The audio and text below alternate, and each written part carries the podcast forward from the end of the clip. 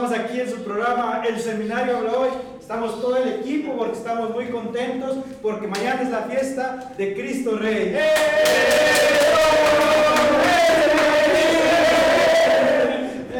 Seminaristí siempre llegando tarde, pero tenemos un programa especial para ustedes. Y así que vamos a iniciar con la reflexión del Papa. Venga.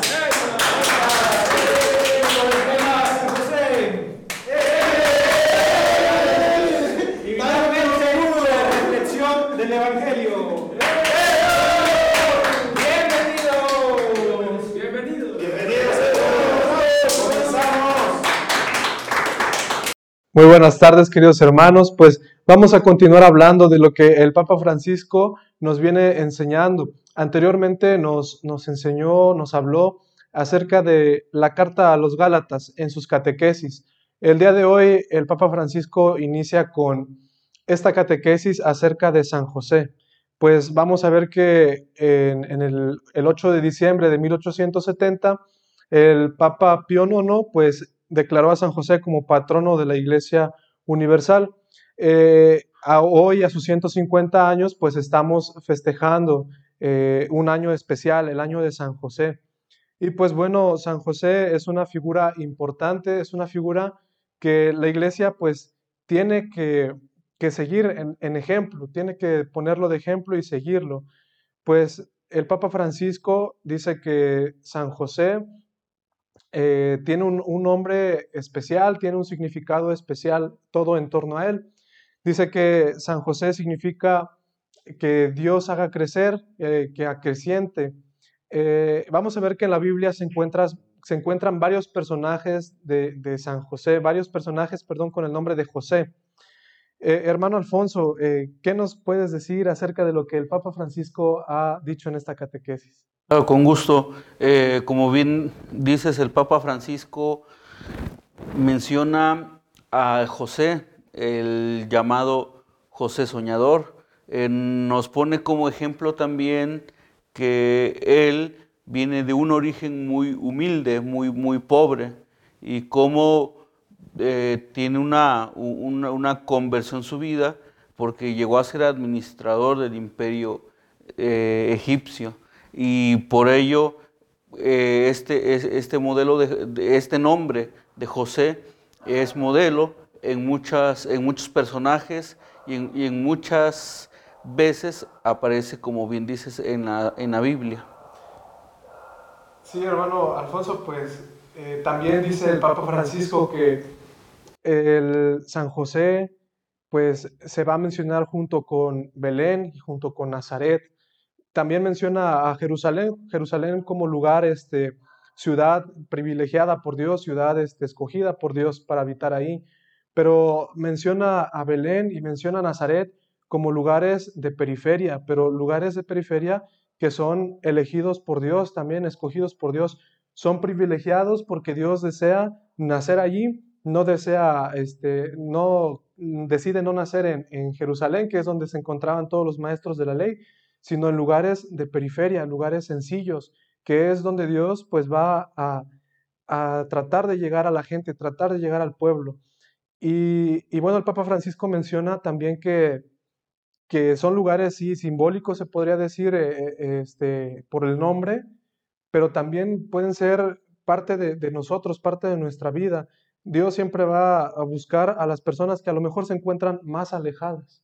Claro. Eh, el Papa Francisco hace mención, como bien lo has dicho, de que eh, a Dios le encantan las periferias, ¿no? Es por eso que nace, como bien lo has dicho, en un pueblo humilde, en un pueblo pobre. Eh, él hace mención también que Jesús vivió en una periferia y José tuvo un trabajo de periferia, de los últimos. Eh, y en este, en razón de estas, de mencionar estas periferias, el Papa Francisco nos dice a nosotros que no nos avergoncemos de nuestras periferias, que vayamos allí a esas periferias, a las, no solo a las sociales, sino verdaderamente a las periferias de, de nuestro corazón, a la periferia de nuestra razón, digamos, de esta inclinación del mal que tenemos, de trabajar por ser mejores. Eh, cuando nosotros pecamos, menciona el Papa Francisco, eh, eh, nos dice que, que, nos, que, que en ese momento estamos en una periferia porque estamos alejados de Dios. Entonces, trabajar en esas periferias personales y también en las sociales. Sí, es que en San José podemos encontrar un ejemplo de, de sencillez, humildad, que ciertamente pues este, confió en Dios, confió en, en, en su mensaje, confió en, en, su propia vida, pero también confió la vida de, su amada, de María. Y, bueno, estas, imágenes que pone de las periferias, pues nos invita a nosotros ciertamente a no avergonzarnos, sino a enfrentarlas y tomados de la mano de Dios y siguiendo el ejemplo de San José, pidiendo también su ayuda, pues es como nosotros podemos ir acercándonos cada vez más al centro, cada vez más a Dios. Sí, por supuesto. El modelo de la Sagrada Familia, de la cual José pues es el jefe ¿no? de, de, esta familia que trabajó para darle una vida digna a, a, Jesús, a, a, María. Y efectivamente, eh, juntos tomados de la mano con Dios, podemos vencer cualquier obstáculo, cualquier problema de la vida, cualquier situación difícil en la que estemos eh, pasando en esos momentos.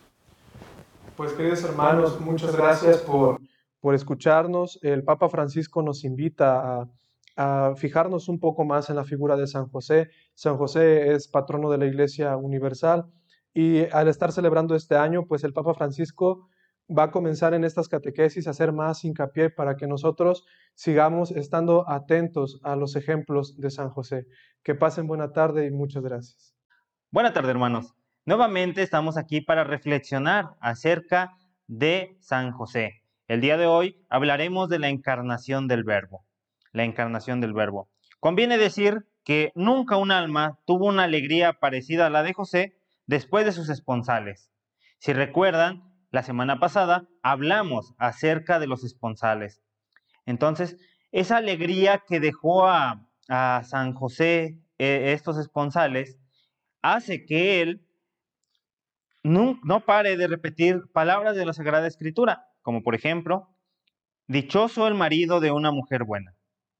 La mujer fuerte vale mucho más que las perlas.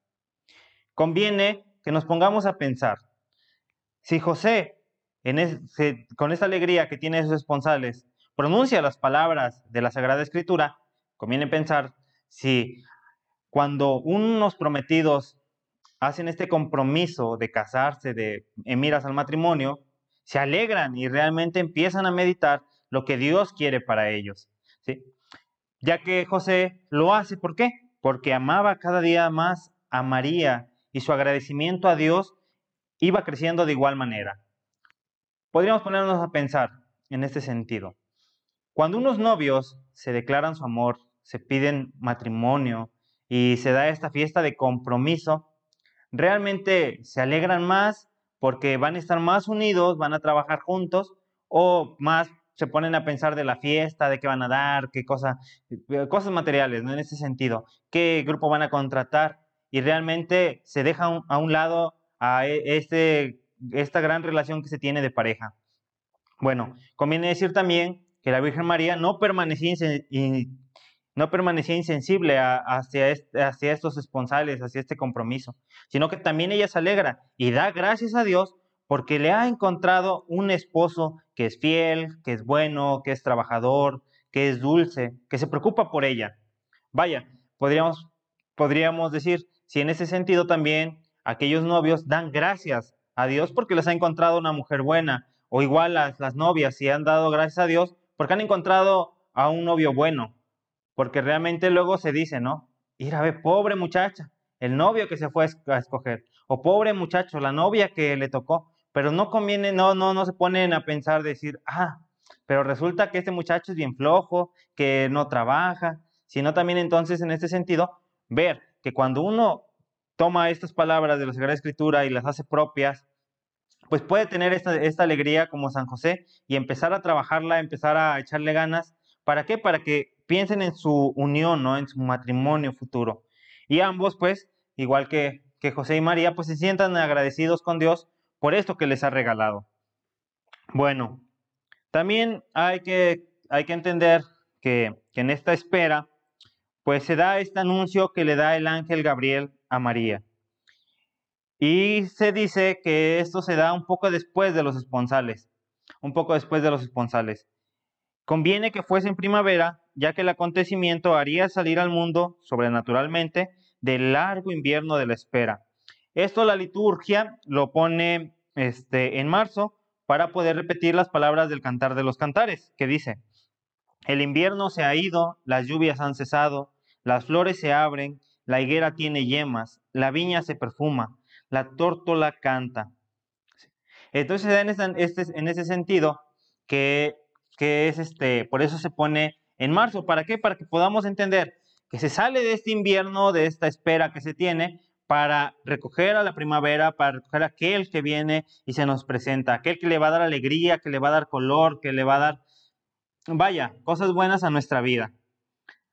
Bueno, también conviene que, se conozca lo que, lo que el ángel le dice a María, pero también la respuesta que ella da, diciendo, he aquí la esclava del Señor, hagas en mí según tu palabra. En ese sentido, María muestra ese carácter de obediencia, de humildad, de creer lo que Dios le presenta a María es bueno para ella. ¿sí? Muchas veces Dios nos presenta muchas situaciones en nuestra vida que nos van a ayudar, pero realmente nos hacemos de oídos sordos y decimos, no, pero es que si hago esto, ¿qué va a pasar? Y me da miedo y no me atrevo. Entonces conviene que nosotros también digamos, hágase Señor en mí tu palabra, para ver qué es aquello que a mí me ayuda, qué es lo que Dios quiere para mí y que siempre va a ser algo bueno. También conviene que este, rescatemos que no solamente el ángel viene y le anuncia lo de la encarnación, lo que va a ser madre de Dios, y también que María da esta respuesta, sino también que le da otro anuncio y le dice que su prima Isabel está embarazada, que está encinta. Entonces es algo muy importante. ¿Por qué? Porque algunos autores piensan que José acompañó a María en este viaje. Claro, hay otros que dicen que no, porque pues no, no, no, no, no se ponen de acuerdo en ese sentido. Pero conviene decir que José, si no la acompañó, se preocupó por ella, porque era un largo viaje de días. Entonces conviene que a lo mejor probablemente buscó a alguien que la acompañara o buscó a algunas personas que fueran hacia este lugar y realmente lo, lo, siguieran, lo acompañaran y, él estuviera un poco más seguro de que María iba a llegar con bien. Bueno, probablemente también se podría ponerse a pensar en esta situación de que llega María y le dice a, a San José esta situación de decir, pues quiero ir a ver a mi prima, ¿no? Sin decirle nada, sabiendo José que María pues siempre era muy muy este, delicada en sus decisiones y, siempre lo hacía por algo, entonces eh, no, no, le, no le cuestiona, ¿no? Al contrario, pues se dan esta situación de poderla, de poder ver si la acompaña o poder ver quién la busca. En ese sentido. Bueno, llegando a, este lugar con su prima Isabel, pues se da cuenta, ¿no? De que Dios ha obrado en ella. Y no porque lo necesite, no porque requiera de, de ver el milagro que Dios ha obrado, Muchas veces nosotros pedimos esos milagros a Dios, pero realmente no, no, no creemos a la primera, sino que necesitamos ver esos signos para poder creerlo. Y María no, María lo cree y va a visitarla en ese sentido a felicitarle por e, este embarazo que ella también tiene. Y pues sabemos que de ahí se da este encuentro de San Juan Bautista con Jesús en este vientre, el niño se alegra. Bueno, también este, hay, que, hay que terminar con esta parte. Los días se le hacen interminables, pero su radiante esperanza le hace olvidar su pena. Piensa que pronto va a poder llevar a su va a llegar, va a llevar a su casa, ah, que acaba de amueblar y que querría convertir en un palacio, a la que Dios ha destinado para su reina de su hogar. No sospecha en absoluto que lleva ya en su seno un germen de vida, que no es otro que el Hijo de Dios encarnado, aquel que más tarde hará oír esta tremenda advertencia. El que quiera venir en pos de mí, que se niegue a sí mismo, tome su cruz y me siga. Hay que entender entonces que San José no sabía, no sabía, y no María no le dijo, sino que San José se entera, ¿por qué? Por el anuncio del ángel. También es ese ángel que va y le anuncia a José que, que no, que no rechaza a María, sino que aquello que, está esperando es obra del Espíritu Santo. Entonces hay que poner más atento a lo que Dios nos dice, aquello que nos, nos presenta, para que podamos continuar con una vida buena. Pues muchas gracias y nos vemos en el próximo programa. Muy buenas tardes, queridos hermanos. Muchas gracias, muchachos. Eh, como se dieron cuenta, eh, estamos de fiesta, estamos ya en la víspera de esta gran solemnidad de Cristo, Rey del Universo. Conviene aclarar que termina un año litúrgico, es decir, estamos de fiesta, estamos festejando un año, estamos festejando año nuevo ya. Estamos en la víspera pues para iniciar un nuevo año litúrgico. Termina el ciclo B, inicia el ciclo C. Entonces, las lecturas que en estos días estaremos reflexionando ya nos estarán dando a entender que se acerca un acontecimiento también muy grande, la Navidad, el nacimiento de nuestro Señor Jesucristo. Pero el día de hoy estamos pues entonces festejando, vamos a festejar más bien pues estamos en la víspera todavía, mañana es Cristo Rey del universo, estamos festejando el señorío, el reinado de nuestro Señor. Y es precisamente la invitación que se nos va a hacer en el Evangelio para que nosotros aceptemos a este Señor como nuestro Rey como nuestro Dios, el único Rey, el único Señor. Y vamos a escuchar el Evangelio de San Juan, es el capítulo 18, versículo 33 al 37. El Evangelio de San Juan, capítulo 18, versículo 33 al 37.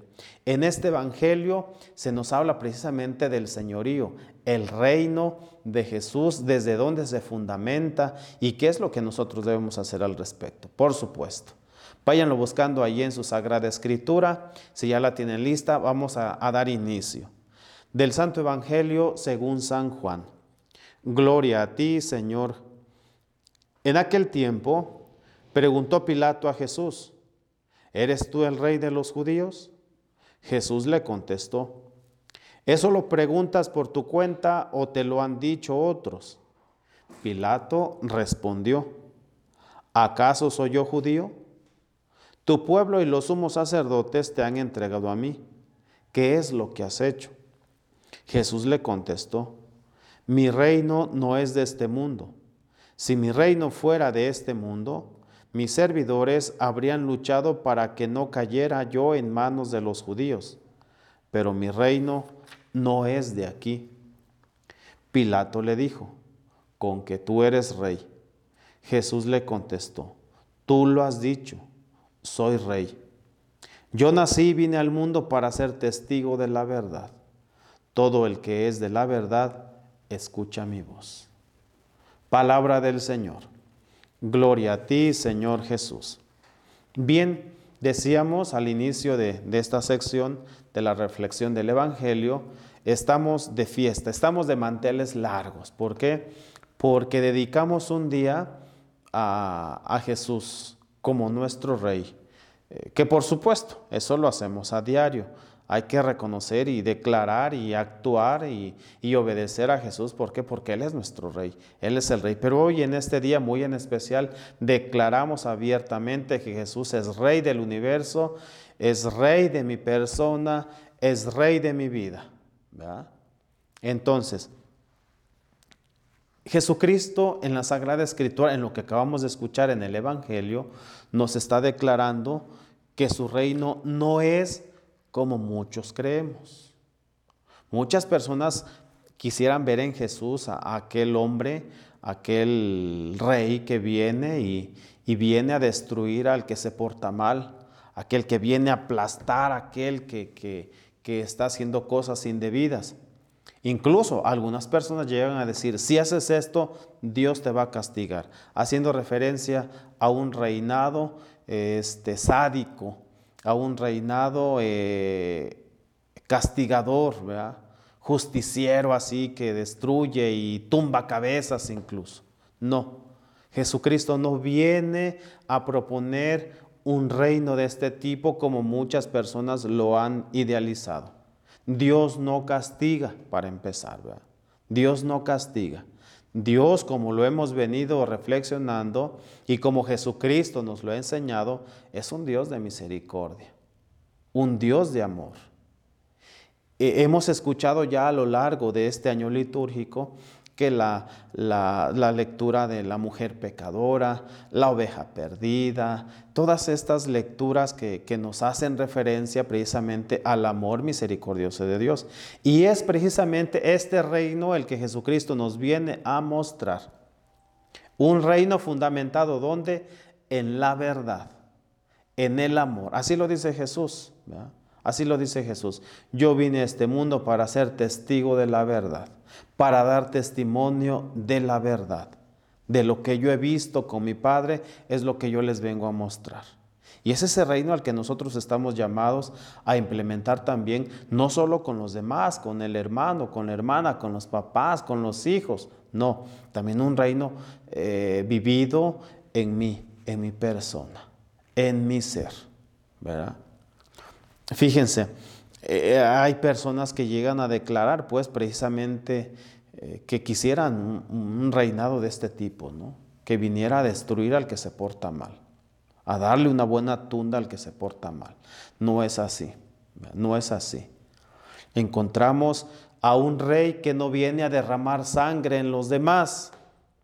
Encontramos a un rey que viene a derramar su propia sangre que viene a derramar su propia sangre por amor a los demás. El reinado de Jesucristo se planifica ¿dónde? En la cruz, con una corona de espinas. El amor, la expresión más grande de amor de este reino, ¿dónde lo tenemos? En la cruz, ¿verdad? Allí es donde nosotros encontramos nuestras faltas clavadas nuestros pecados, la factura que debíamos, ahí se encuentra pagada ya. ¿Cuál es el precio? La sangre de Jesús. Jesucristo ya pagó. Jesucristo ya pagó por nuestros delitos. ¿Qué nos corresponde a nosotros entonces? Fíjense cómo termina esta parte del Evangelio. Fíjense cómo termina esta parte del Evangelio. Llama mucho la atención. Dice, Jesús le contestó, tú lo has dicho, soy rey. Yo nací y vine al mundo para ser testigo de la verdad. Y fíjense cómo termina esta parte del Evangelio. Todo el que es de la verdad, escucha mi voz. Hay personas que llegan a cuestionar, que llegan a preguntar por qué Dios no hace nada ante estas situaciones. Y pudiéramos llegar a pensar, bueno, de verdad, Él es rey, él es el Dios del amor. ¿Y por qué hay tanto sufrimiento? ¿Por qué hay tantos padecimientos en este mundo? Pero dice aquí el Evangelio, todo el que es de la verdad, escucha mi voz. Llegarán a decir algunas personas, ¿por qué Dios no hace nada? Y Dios nos diría, nos contestaría con esta pregunta también. ¿Y tú? ¿Por qué no escuchas? ¿Por qué no escuchas mi voz? Y si le escuchas, ¿por qué no lo obedeces? Entonces, hermanos, el día de hoy precisamente, pues ya estamos, les vuelvo a repetir, en ese ambiente de fiesta, en ese ambiente de espera. nos vamos a vestir eh, de, de gala. ¿Por qué? Porque la iglesia se encuentra de fiesta. La iglesia se encuentra de fiesta. ¿Qué es lo que nos corresponde a nosotros como cristianos para gozar precisamente de los bienes del sacrificio eh, de Jesucristo, para gozar de los bienes que trajo el sacrificio de Jesucristo? Dice aquí, escucha mi voz, sigue la verdad, implántala en tu vida. No nos queda pues, hermanos, más que despedirnos y, seguir festejando, seguir festejando, no como lo hace el mundo, ¿va? Ya sabemos cómo son las fiestas que, que se implementan allá afuera. No, no, no, una fiesta diferente, una fiesta en la que se respire el aroma, la misericordia de Dios, la misericordia de Jesucristo. No nos queda más que despedirnos, no sin antes impartirles la bendición. El Señor esté con ustedes. La bendición de Dios Todopoderoso, Padre, Hijo y Espíritu Santo, descienda sobre ustedes y permanezca para siempre. Amén. Quédense en paz, que nuestro buen Dios, el Rey del universo, nos bendiga y nos abrace. Gracias por sintonizarnos. Los esperamos la próxima semana en su programa El Seminario Habla Hoy. Escucha su voz.